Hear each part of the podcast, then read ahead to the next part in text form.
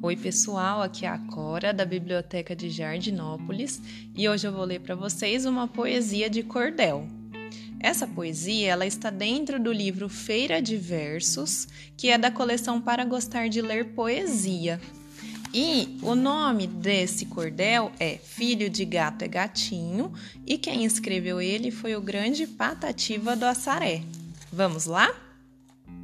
Era o esposo assaltante perigoso, o mais famoso dentre os marginais. Porém, se ele era assim astucioso, sua esposa roubava muito mais.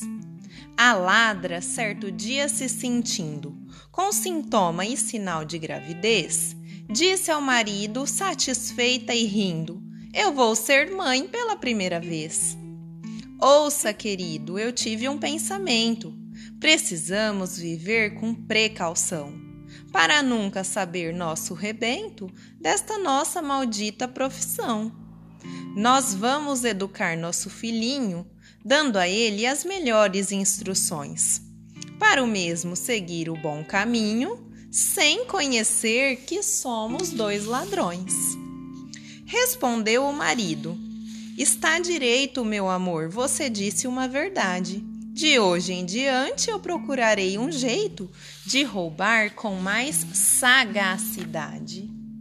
Aspirando o melhor sonho de Rosa, ambos riam fazendo os planos seus. E mais tarde a ladrona esperançosa teve um parto feliz, graças a Deus.